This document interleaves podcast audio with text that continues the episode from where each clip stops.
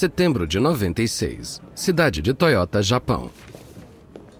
O presidente da Toyota, Hiroshi Okuda, de 63 anos, olha para cima. O chefe de pesquisa da empresa acabou de entrar no escritório. Ah, senhor Wada, obrigado por vir. Senta, por favor. Okuda deixa Akihiro Wada sentar. E então, logo em seguida, ele solta uma bomba. Eu decidi que o Prius vai ser lançado em dezembro de 97. Wada olha para o rosto comprido de Okuda. Os engenheiros que estão criando Prius acham que o prazo atual para o fim de 98 já é muito apertado. Agora, Okuda quer lançar o primeiro híbrido produzido em massa do mundo um ano antes. Surpreso, Wada tenta puxar o freio. Mas 97 é muito cedo. A equipe está sofrendo com as baterias, elas só carregam metade do que deveriam. E quando corrigirem isso, eles precisam fazer as baterias caberem em um carro compacto. Okuda está imóvel. O protocolo de Kyoto para reduzir as emissões globais de carbono vai ser adotado em dezembro de 97. Para ter um impacto maior, temos que lançar o Prius antes do protocolo entrar em vigor. Wada não diz nada. Ele sabe que Okuda é um homem apressado. Durante anos, Okuda sonhou com assumir o comando, acabar com a cultura cautelosa da Toyota e torná-la a fabricante número um do mundo. Mas ele nasceu com o sobrenome errado. Duas vezes, ele foi deixado de lado para o cargo principal para algum membro da família Toyota assumir. A família tem só 2% das ações da Toyota, mas exerce o controle através de uma mistura de tradição e nepotismo. Okuda se resignou a nunca se tornar o chefe. Mas então, o destino interveio. Em 95, o presidente da Toyota, Tatsuro Toyoda, teve um derrame. E sem nenhum outro Toyota para assumir, Okuda finalmente teve sua chance, ainda que tarde. Okuda sabe que está velho demais para levar a Toyota ao topo sozinho. Então ele quer fazer tudo o que puder, o mais rápido possível, para transformar a empresa. E o Prius é fundamental para o seu plano. Ele acredita que esse carro pode estabelecer a Toyota como líder do setor e levantar sua imagem meio monótona. Essa também é uma chance de superar a Honda. A Toyota pode ser duas vezes maior, mas a Honda continua mandando bem. No Japão, a Honda atrai motoristas jovens e faz a Toyota parecer velha e monótona. Na América, o Accord segue à frente do Camry e o Lexus segue o Acura. E na categoria de utilitários compactos, o Honda CRV agora supera o seu similar, o Toyota RAV4. Tudo isso enfurece Okuda. Se a Toyota não pode vencer a Honda, como ela vai poder superar a General Motors? Okuda olha para Wada e quebra o silêncio. Sei que o novo prazo vai ser difícil para a equipe, mas a Toyota toda está com eles. O orçamento é ilimitado. Eles vão ter tudo o que precisarem. Em março de 97, Okuda anuncia que o Prius será lançado no Japão naquele ano. O anúncio choca a equipe do Prius, que só fica sabendo do novo prazo pelos jornais do dia seguinte. E também choca a indústria automobilística. Com medo de ficar para trás, a Honda acelera o desenvolvimento do seu próprio híbrido. Não tem como voltar atrás agora das grandes apostas da Toyota e de Okuda. As baterias do Prius estão longe de estarem prontas e agora a Honda está se aproximando. Se a Toyota não conseguir encontrar uma solução logo, o Prius pode fracassar antes mesmo de chegar aos showrooms. Mas o esforço de Okuda pela glória automotiva também vai colocar a Toyota em um caminho que irá terminar em tragédia.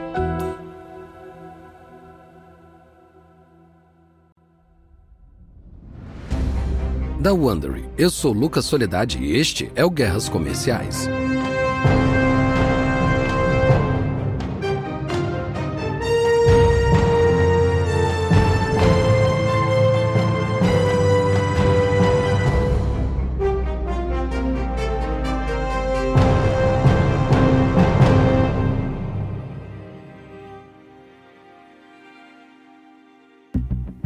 Último episódio, a Honda abriu a primeira fábrica de carros japoneses nos Estados Unidos. A Toyota turbinou uma antiga fábrica da GM em Fremont, Califórnia. e as duas rivais japonesas entraram no mercado de carros de luxo. Agora, a Toyota quer deixar a Honda de lado e se tornar a maior montadora do mundo. Este é o episódio 4 Uma luta pelo futuro.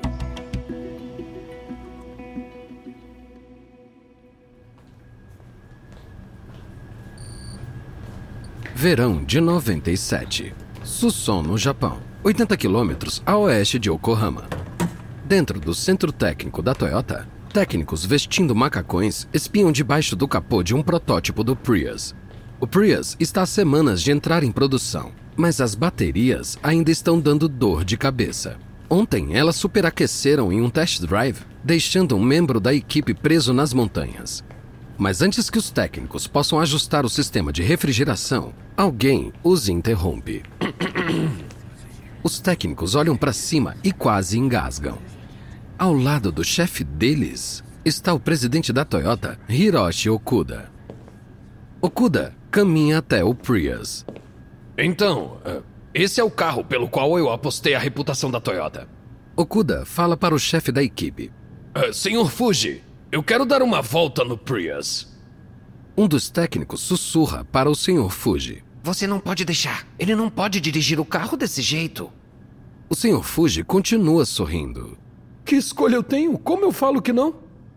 O Sr. Fuji entrega as chaves. Okuda abre a porta do motorista e para. Uh, senhor Fuji, você vem comigo. Assim você pode responder as minhas perguntas. Momentos depois, Okuda sai dirigindo com o Sr. Fuji no banco do passageiro, parecendo preocupado. Os técnicos esperam pelo chamado de resgate, mas ele não acontece. Em vez disso, o Prius volta ileso. Okuda sai do carro com um sorriso de orelha a orelha. Muito impressionante. Sabe, um dia todo mundo vai dirigir carros iguais a esse.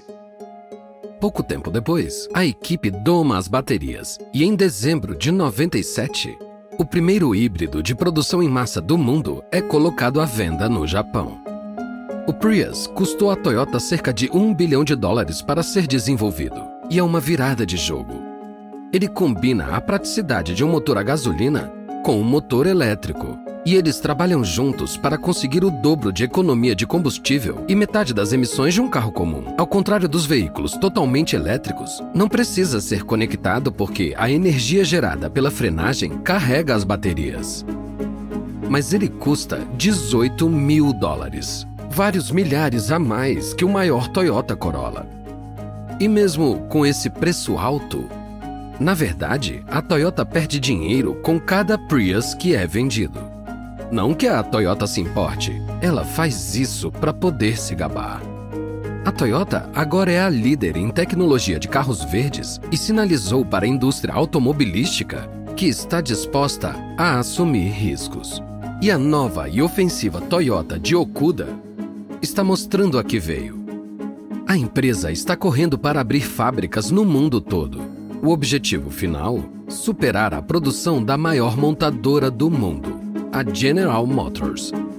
A abordagem tradicional da Toyota, onde cada modelo tinha um design exclusivo e um conjunto de peças personalizadas, também já é passado. Em vez disso, agora a Toyota cria plataformas onde a mesma estrutura e componentes são usados para criar toda uma nova gama de carros diferentes. Essa abordagem reduz muito os custos e diminui o tempo necessário para desenvolver um carro novo de anos para meses. Em janeiro de 99, a Toyota usa uma nova abordagem para travar uma guerra contra a Honda no Japão, lançando um subcompacto chamado Toyota Vitz. Ele é espaçoso, barato, bonito e vende rápido. Então, em oito meses, a Toyota lança mais dois modelos construídos com a plataforma Vitz. Juntos, os três subcompactos da Toyota drenam as vendas do hatch de três portas da Honda, o logo, e eleva a participação da Toyota no mercado japonês para mais de 40%. Mas nos Estados Unidos, a Honda está prestes a contra-atacar e ela coloca um alvo no Prius.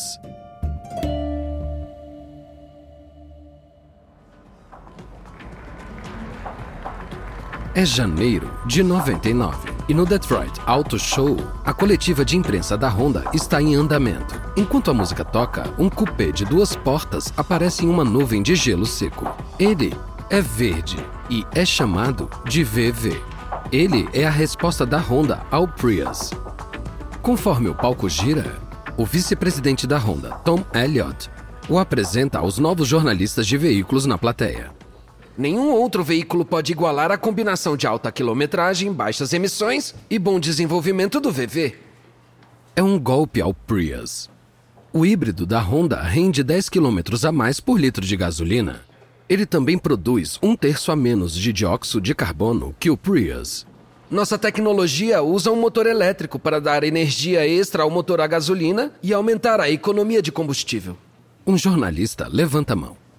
É, parece que o motor elétrico ajuda o outro. Isso significa que não tem um modo de direção totalmente elétrico? Isso. Nosso objetivo era entregar o veículo mais econômico possível. A gente fez isso sem a necessidade de um modo totalmente elétrico e vai estar à venda no Japão e nos Estados Unidos esse ano. A Honda acabou de lançar o desafio. A Toyota ainda duvida sobre a possibilidade de trazer o Prius para os Estados Unidos. Então a Honda aproveitou a chance de avançar e se tornar a primeira fabricante a lançar um híbrido fora do Japão. Em novembro de 99, o VV é colocado à venda.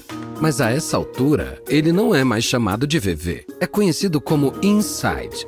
Ele custa um pouco menos de 19 mil dólares, cerca de 2 mil a mais que um Honda Civic. E assim como o Prius, a Honda perde dinheiro a cada venda na esperança de se tornar líder da tecnologia de carros mais limpos. Mas a Honda não tem os bolsos cheios como a Toyota. Então, para limitar as perdas, a Honda limita a produção a alguns milhares por ano e gasta pouco em propaganda. A demanda supera rapidamente a oferta. E isso dá uma abertura à Toyota.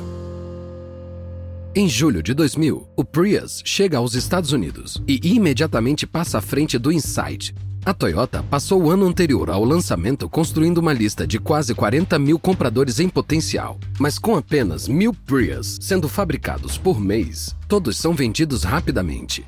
Em breve, há uma lista de espera de um ano por um Prius. Mesmo assim, o Prius continua sendo um veículo de nicho. A Toyota espera vender 12 mil unidades por ano nos Estados Unidos, mas os americanos compram três vezes mais Toyotas Camry todos os meses. A questão é: como a Toyota pode impulsionar seu híbrido para o mainstream? Dezembro de 2000, São Francisco. Em uma pequena sala de reuniões, o engenheiro-chefe da Toyota, Satoshi Ogiso, faz outra pergunta aos donos do Prius que se reuniram para o seu grupo de foco. Como você se sente dirigindo o Prius? Gosta de dirigi-lo? Ele quer que a próxima geração de Prius seja para os motoristas americanos. Então, ele veio do Japão para descobrir o que os americanos querem. Um dos proprietários do Prius responde à pergunta de Ogiso. Sinceramente, a direção não é ótima. Ela é. Ah, bruta. Eu concordo. Eu adoro o Prius, sem dúvida, mas. Ao invés de deslizar, ele dá uns soquinhos. Ogiso concorda. Ok, isso te impediria de comprar outro Prius? A mulher parece chocada. Ah, não. Digo, não é muito espaçoso internamente, mas, claro, seria bom se o Prius tivesse mais espaço. Mas eu comprei um Prius para não ser mais parte do problema. Uh, do problema? É, do aquecimento global. Eu sei que o Prius não resolve tudo, mas é melhor que não fazer nada. O Guiço vê todos os outros concordando. Ok, uh, Uh, alguém trocaria o Prius por um carro a gasolina que tivesse mais espaço e melhor direção? Ah, não, não gostei. Eu não gostei, não. Todos balançam a cabeça. Ogiso está surpreso. Para ele e seus colegas japoneses, os Estados Unidos parece um país que não se importa se o mundo está ardendo. Ele nunca imaginou que os americanos se contentariam com uma direção brusca e pouco espaço para ajudar o planeta. E isso faz ele pensar quão popular o Prius poderia se tornar se as pessoas que querem ser ecológicas não tivessem que abrir mão do conforto que esperam de carros pequenos. Então, quando volta para a cidade de Toyota, O Gisso decide fazer a segunda geração do Prius. Maior, mais bonito, mais bem equipado e mais econômico.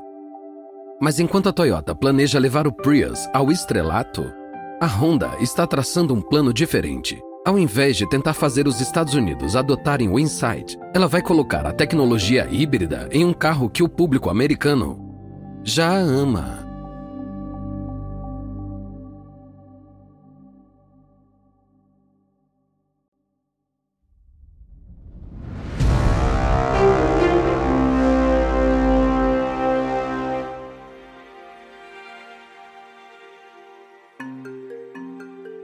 Primavera de 2002 e a última aposta da Honda na guerra dos híbridos está entrando em showrooms por toda a América e parece bem familiar. Depois de ver o Prius vender três unidades para cada Insight, a Honda mudou de tática. Ela desiste de tentar fazer as pessoas comprarem um ecocarro desconhecido. Ao invés disso, ela coloca sua tecnologia híbrida em um dos seus veículos mais populares, o Civic. E para explicar o novo Civic híbrido, a Honda faz comerciais mostrando alunos em uma aula de ciências na escola explicando a tecnologia. É um Civic. Não é qualquer Civic. É um Civic híbrido gasolina elétrico. Onde vai o carregador? Você não precisa conectar.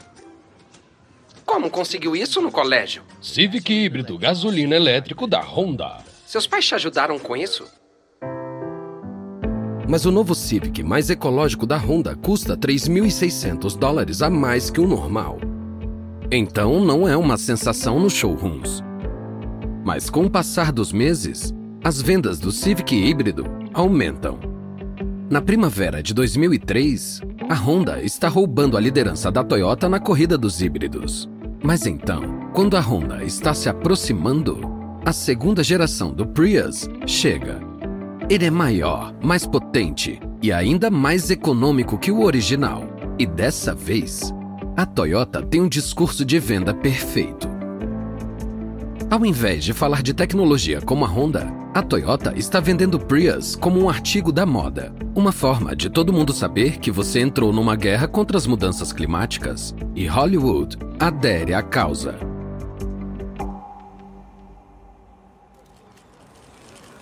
23 de março de 2003, Hollywood. Do lado de fora do Kodak Theater, os fotógrafos se juntam em volta do tapete vermelho. É a noite do Oscar e as maiores estrelas das telonas estão chegando para a celebração anual da indústria cinematográfica. A maioria em limusines pretas brilhantes. Os paparazzis preparam as câmeras para a próxima chegada, mas de repente eles ficam confusos quando um Prius estaciona. Os fotógrafos abaixam as câmeras. Que tipo de grande celebridade aparece no Oscar em um Toyota? Mas então, Harrison Ford e Calista Flockhart saem do Prius. Indiana Jones e Al McBeal. Foi um verdadeiro momento de clímax. E rouba totalmente a cena. Harrison! Os paparazzi lutam por um lugar, tirando fotos e gritando por atenção. E enquanto as estrelas sorridentes são banhadas pelas luzes dos flashes das câmeras, o Toyota híbrido no qual eles chegaram aparece em cada foto. Logo, as estrelas de Hollywood vão estar correndo para serem fotografadas entrando ou saindo de um Prius. E os compradores seguem o exemplo. Em 2003, a Toyota vendeu 25 mil Prius nos Estados Unidos. Em 2005, ela vendeu mais de 100 mil. A Honda fica para trás, com vendas anuais de apenas 25 mil Civics híbridos. O Prius não é só mais um carro, é um ícone cultural. O in para o Yang do Hammer beberrão. O Prius é tão popular que até consegue uma participação especial no desenho animado South Park como Toyonda Piles. Você sabia que as emissões de um veículo como o seu causam danos irreparáveis ao ozônio? Eu tenho um híbrido. É muito melhor para o meio ambiente. Muito obrigado. Pai, podemos ir para casa? Tudo que você faz desde que comprou esse carro é dirigir e se exibir. Em 2006, a Toyota vendeu um milhão e meio de híbridos, seis vezes mais que a Honda. Sem poder acompanhar a batalha híbrida, a Honda descontinua o Insight e o Accord híbrido. Em vez disso, ela olha para o futuro do combustível. E o que ela vê é hidrogênio. Em 2008, ela lança o FCX Clarity, seu primeiro carro movido a hidrogênio.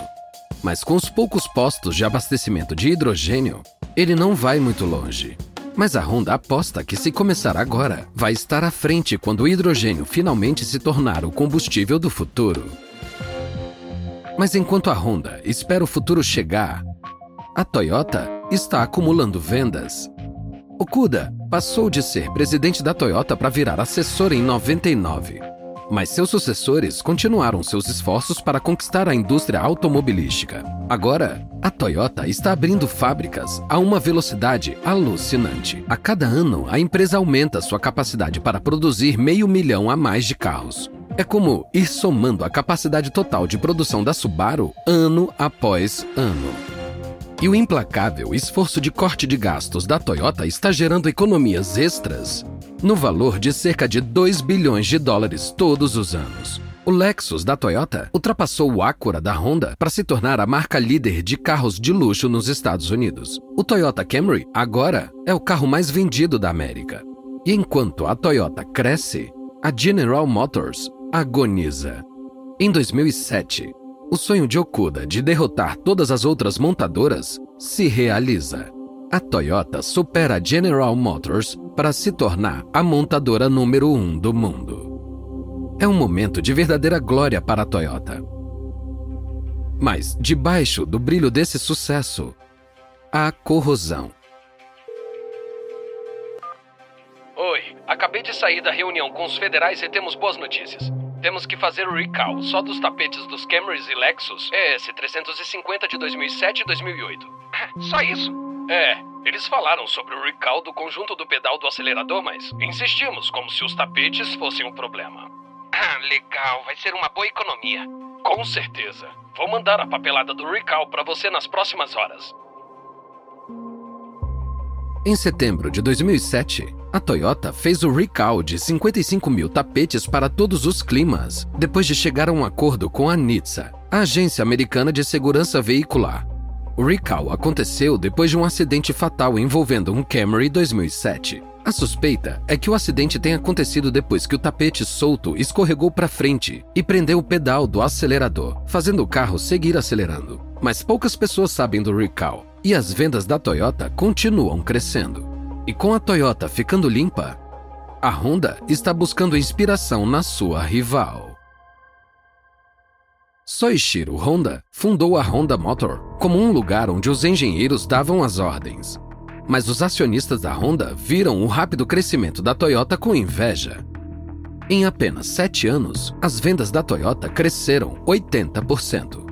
Os acionistas da Honda agora querem retornos parecidos e estão pressionando a empresa para ser mais parecida com a Toyota.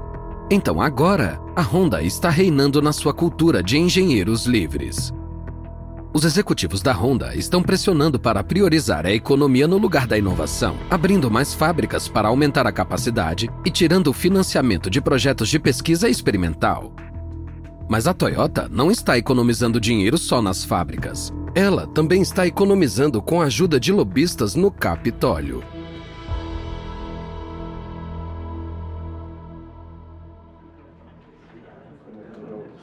Julho de 2019. Em uma reunião de orientação com os principais executivos nos escritórios da Toyota em Washington, D.C. Também queremos dar algumas boas notícias que tivemos aqui em Washington, já que você esteve fora da Toyota nos últimos dois anos e é novo na operação americana.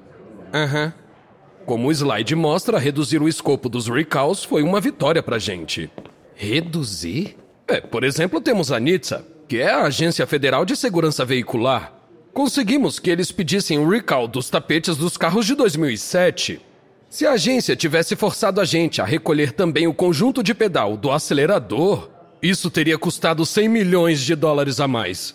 E a gente teve vitórias ainda maiores. O discreto recall de tapetes em 2007 aconteceu depois de várias reclamações de veículos da Toyota acelerando do nada fora do controle. Mas mesmo depois do recall, as reclamações sobre aceleração involuntária em Toyotas continuam chegando. A Toyota pode estar crescendo cada vez mais rápido, mas estão aparecendo falhas na excelente reputação de segurança e confiabilidade que ela tinha. Pesquisas da revista Consumer Reports mostram que seus assinantes acham que os carros da Toyota não são tão bons quanto costumavam ser. E a seguradora de automóveis State Farm percebe que há cada vez mais acidentes envolvendo Toyotas. Mas nada disso chama muita atenção. Até que. 26 de agosto de 2009, San Diego, Califórnia. Um Lexus ES 350 dispara na via expressa a mais de 160 km por hora, trocando de faixa e cortando o trânsito na hora do rush. Mas não tem nenhum maníaco atrás do volante. O motorista é um patrulheiro rodoviário da Califórnia fora de serviço, Mark Saylor. No seu carro estão com ele sua esposa, seu cunhado e sua filha de 13 anos. E agora, ele está lutando para salvar todos eles, porque o acelerador emperrou com o velocímetro subindo cada vez mais e o fim da expressa se aproximando, o cunhado de Sailor liga desesperado para o 911. Emergência 911, o que tá acontecendo? A gente tá em um Lexus aqui pela. É, desculpa, a ligação tá cortando. Estamos indo pela Norte 125. Aham. E nosso acelerador travou. É, perdão. Nosso acelerador travou. Estamos na 125 e a gente tá. Northbound 125, por onde estão passando? A gente tá passando. Onde a gente tá? Estamos indo para 120, Mission Gorge. A gente tá com problemas. Não temos freio. Ok, A expressa acaba em 800 metros. ok. E você poderia desligar o veículo ou algo assim? Estamos chegando no cruzamento. Estamos chegando aqui no cruzamento. Entendido. Estamos chegando no cruzamento. Segura, gente, segura. Reza, reza. Droga. Ah, ah, ah. Alô? A uma velocidade altíssima, o Lexus atravessa o cruzamento movimentado, bate em outro veículo, passa por uma cerca e capota no aterro antes de cair em um rio e pegar fogo. Os quatro passageiros morreram. A tragédia vira notícia nacional. Também chama a atenção para as dezenas de outras alegações de aceleração não intencional em Toyotas e Lexus. Uma lista de acidentes horríveis que deixaram dezenas de pessoas mortas ou feridas. E agora que esses casos estão sendo vistos pelo público, a terrível verdade vai aparecer.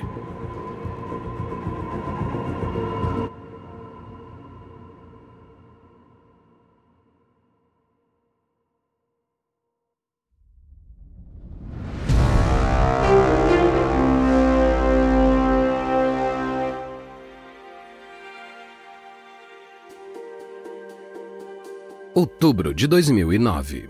Dois meses depois do acidente fatal em San Diego. Ei, você ouviu? A troca por pedal novo foi cancelada. É, eu soube hoje de manhã. Estranho, né? A Europa já tá usando e as fábricas estão prontas para começar. E não era para evitar aquela coisa de pedal emperrado? Era. Eles falaram para você não colocar nada escrito também? Falaram. Falei que isso era violação de procedimento e perguntei quem mandou. Falou? E o que disseram?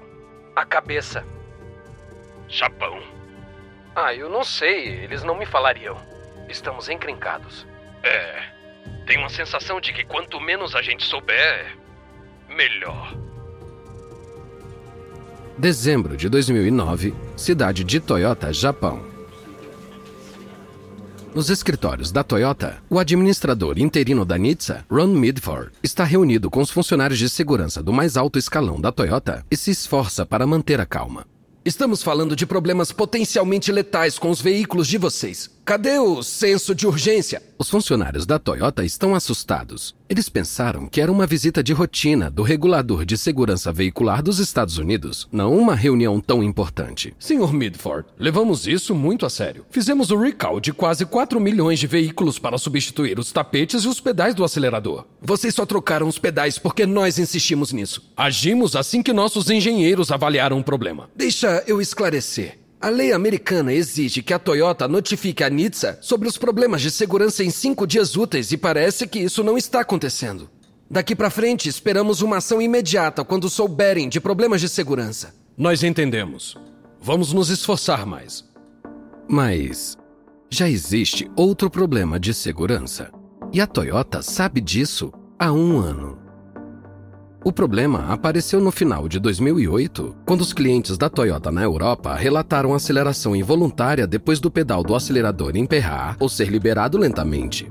A Toyota descobriu que esse problema de pedal emperrado era uma falha nos pedais feitos por um fornecedor dos Estados Unidos. Na primavera de 2009, o fornecedor mudou para um novo design de pedal que resolveu o problema. Mas enquanto a Europa adotou os novos pedais, a Toyota continuou com os antigos nos Estados Unidos e não contou sobre o problema a Nizza. A Toyota planejou colocar os novos pedais discretamente nos carros da América do Norte a partir do final de 2009. Mas então, o outro problema de aceleração involuntária da Toyota chegou aos jornais. Então, a Toyota age para esconder o problema do pedal emperrado, cancela a inserção dos novos pedais nos Estados Unidos e os funcionários são instruídos a não deixarem nada escrito sobre o cancelamento. Mas o encobrimento falha. No começo de janeiro de 2010, reclamações sobre pedal emperrado nos Estados Unidos forçam a Toyota a confessar. A notícia causa indignação. Não só por não terem revelado o problema, mas por como a Toyota resolveu a questão na Europa e não fez nada a respeito na América do Norte. A Nizza manda a Toyota fazer outro recall e diz que ela deve parar de vender oito modelos até a correção ser implementada. E inicia uma investigação criminal sobre o encobrimento. As vendas da Toyota despencam. A empresa chegou ao topo por causa da sua reputação de segurança e confiabilidade. Agora, essa reputação foi destruída.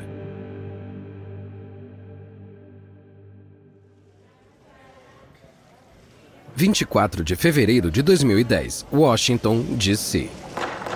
O presidente da Toyota, Akido Toyoda, entra na sala do comitê e se dirige às mesas das testemunhas. Na frente dele, ele vê o painel de homens e mulheres do Congresso que estão esperando para derrubá-lo diante das câmeras.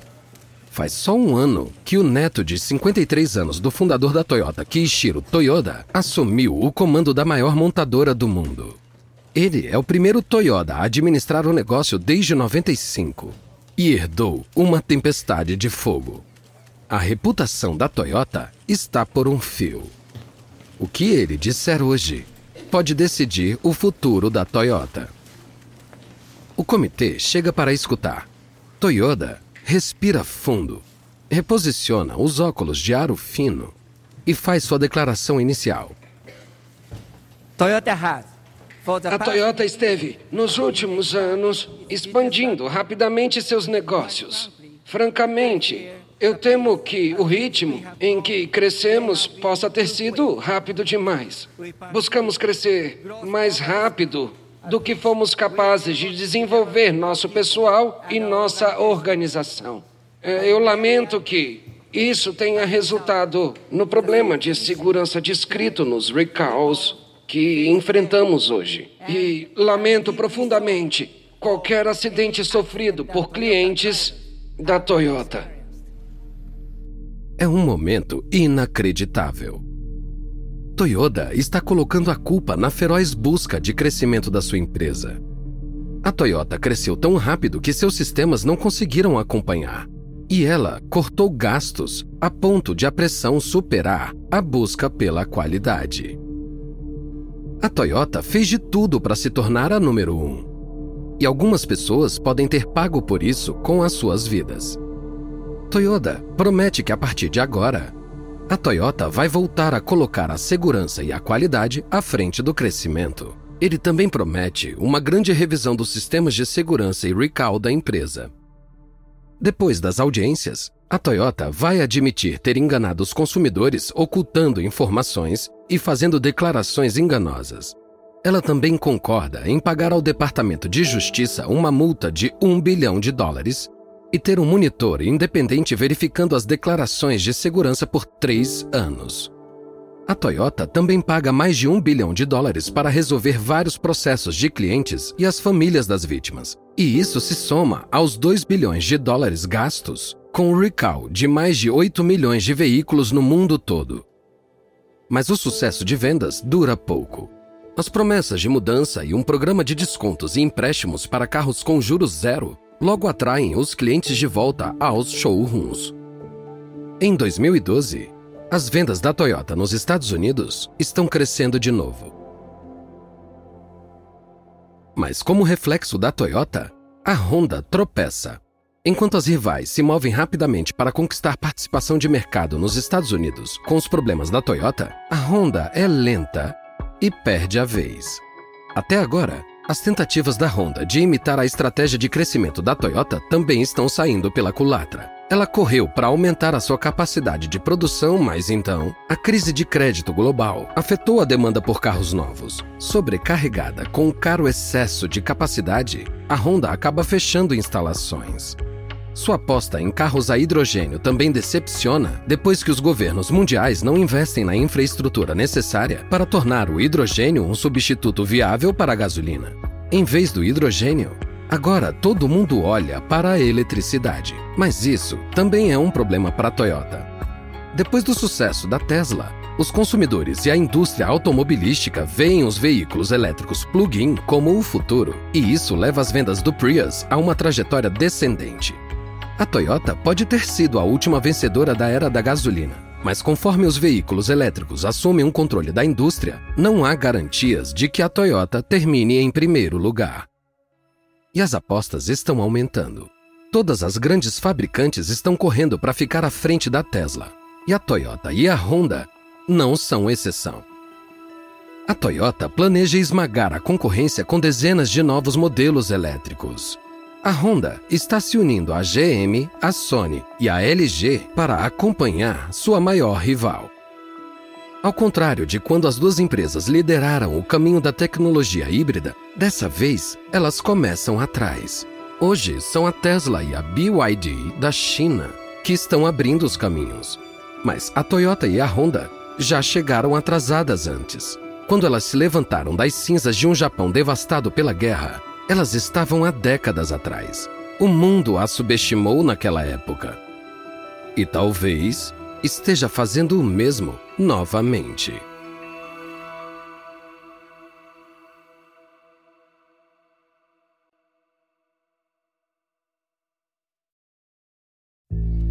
Da Wondery, este foi o episódio 4 de Toyota vs Honda de Guerras Comerciais. E uma nota rápida a respeito das conversas que você ouviu: na maioria dos casos, não sabemos exatamente o que foi dito. Essas cenas são dramatizações, mas foram baseadas em pesquisas históricas. Agora, se quiser ler mais sobre a corrida para a fabricação de carros híbridos e elétricos, recomendamos o Guerra de Carros, de John Fialka. Eu sou Lucas Soledade. Tristan Donovan escreveu essa história. Participações no original de Michelle Phillip e Art Butler. Karen Lowe é nossa produtora e editora sênior. Editado e produzido por Emily Frost. Design de som por Kelly Randall. Nosso produtor é Dave Schilling. Nossos gerentes de produção são Tom Jatai Ben e Matt Grant. Nossos produtores executivos são Jenny Lauer Beckman e Marshall Lewy. Para o Wondering.